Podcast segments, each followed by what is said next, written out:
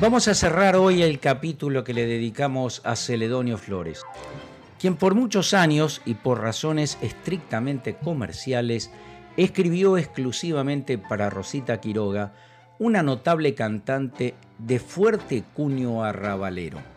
Decía Celedonio Flores en un reportaje cuando le preguntaban cómo creaba sus éxitos lo siguiente, busco un pedazo de vida, la vivo intensamente en mi interior la tomo en serio y despacito y con cuidado voy haciendo el verso.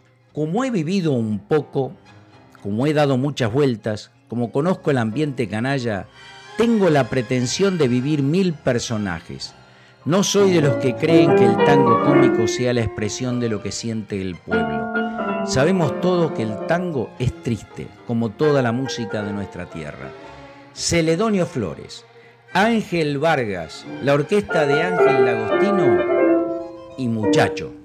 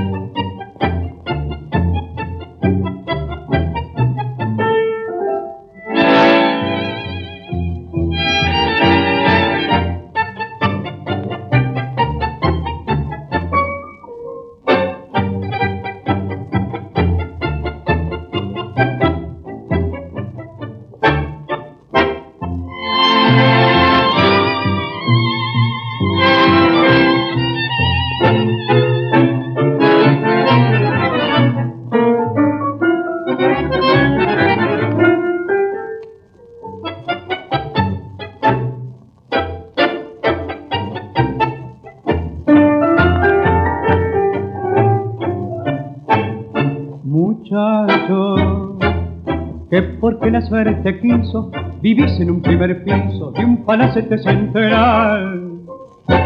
Que para vicios y placeres, para farras y mujeres, dispones de un capital.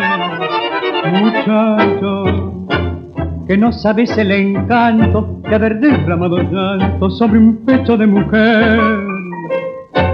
Y no sabes que secarse en una timba y armarse para volverse a meter. Que decir que un tango no te hace perder la calma y que no te llore el alma cuando gime un bandoneón.